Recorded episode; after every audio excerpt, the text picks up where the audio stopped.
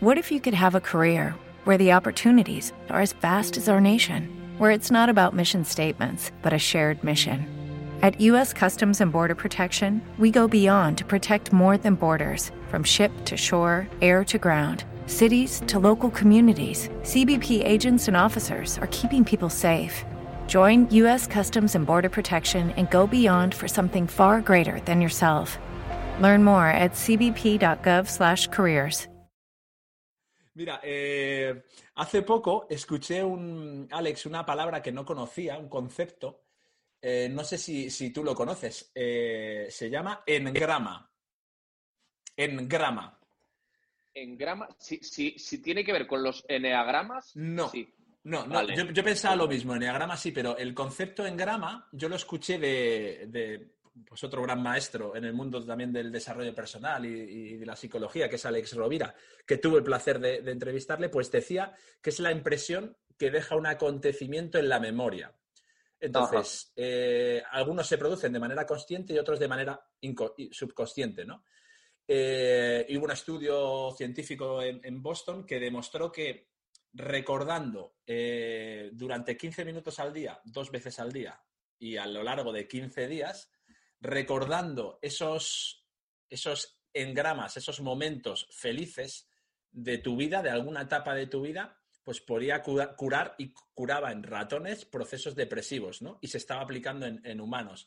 Y, lo que, y la técnica que ofrece eh, era, eh, o que plantea, es, digamos, elegir una etapa determinada de tu vida, una etapa muy concreta en la que tú recuerdes un momento feliz, ya sea el primer beso en un romance, el nacimiento de tu hijo, de tu sobrino, el, entrar con toda tu ilusión en una empresa, ¿no? Recrearlo, pero con todo lujo de detalles, es decir, viendo la textura y la ropa que yo llevaba, los olores, el tiempo que acompañaba, la música, y recreando todo eso durante 15 minutos, cerrando los ojos, eh, tenía efectos demostrados en las que se curaba procesos depresivos, ¿no? Y me ha venido ahora el, caso. Eh, ¿Tú podrías recordar, Alex, algún momento pasado extremadamente feliz y hacer como una práctica de engrama ahora en un minuto? Es decir, recordar ese momento, cerrar o, no cerrar los ojos, pero recordar todos los detalles de ese momento que te proporcionó un placer en tu vida que recuerdas especialmente con cariño. Estaba pensando, por ejemplo, en el momento en el que mi hermana me, me llamó para contarme que estaba eh, embarazada de mi primera, o sea, tengo ahora dos sobrinos, Sobrino. pues, pues de, sí, de, de, María, que es, que es la mayor de los dos.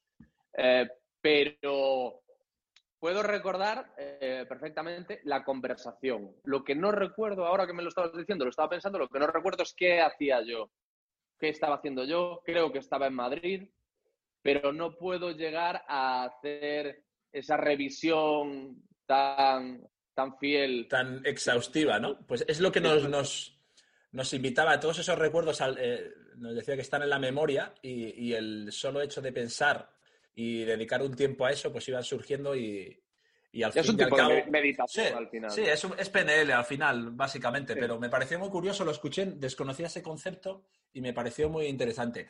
Eh, Alex, yo quiero hablar también un poquito de tu podcast, que estamos, bueno, tú, está saliendo el tema pues de manera natural en todo lo que hablamos, eh, pero bueno, mmm, tanto tu canal de YouTube como tu podcast mmm, tiene veintitantos mil, veintitantos mil seguidores, es una audiencia que tú siempre has dicho que es una audiencia muy fiel, ¿no? Muy, muy empática. ¿eh?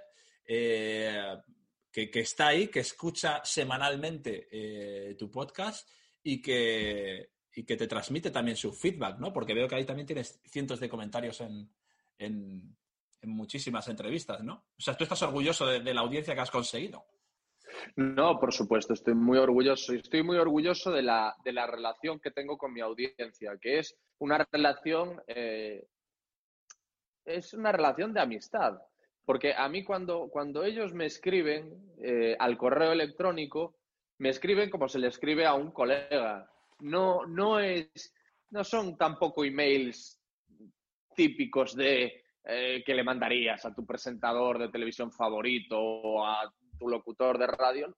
Son emails que tú los lees y, y los ves más propios de un mensaje que le mandarías a un amigo en el que se, desahogan conmigo, me cuentan, muchos me hablan de los problemas que están atravesando, otros me piden consejo.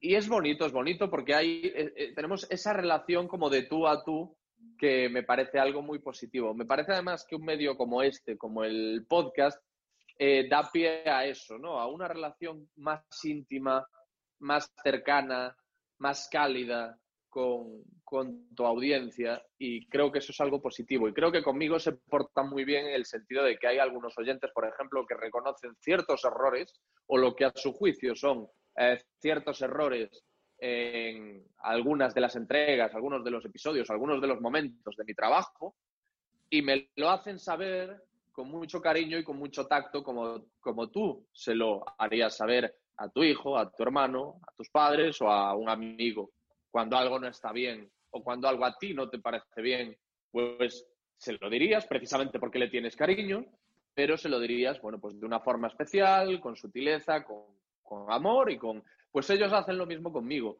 y eso está muy bien, eso está muy bien y es una audiencia efectivamente muy leal.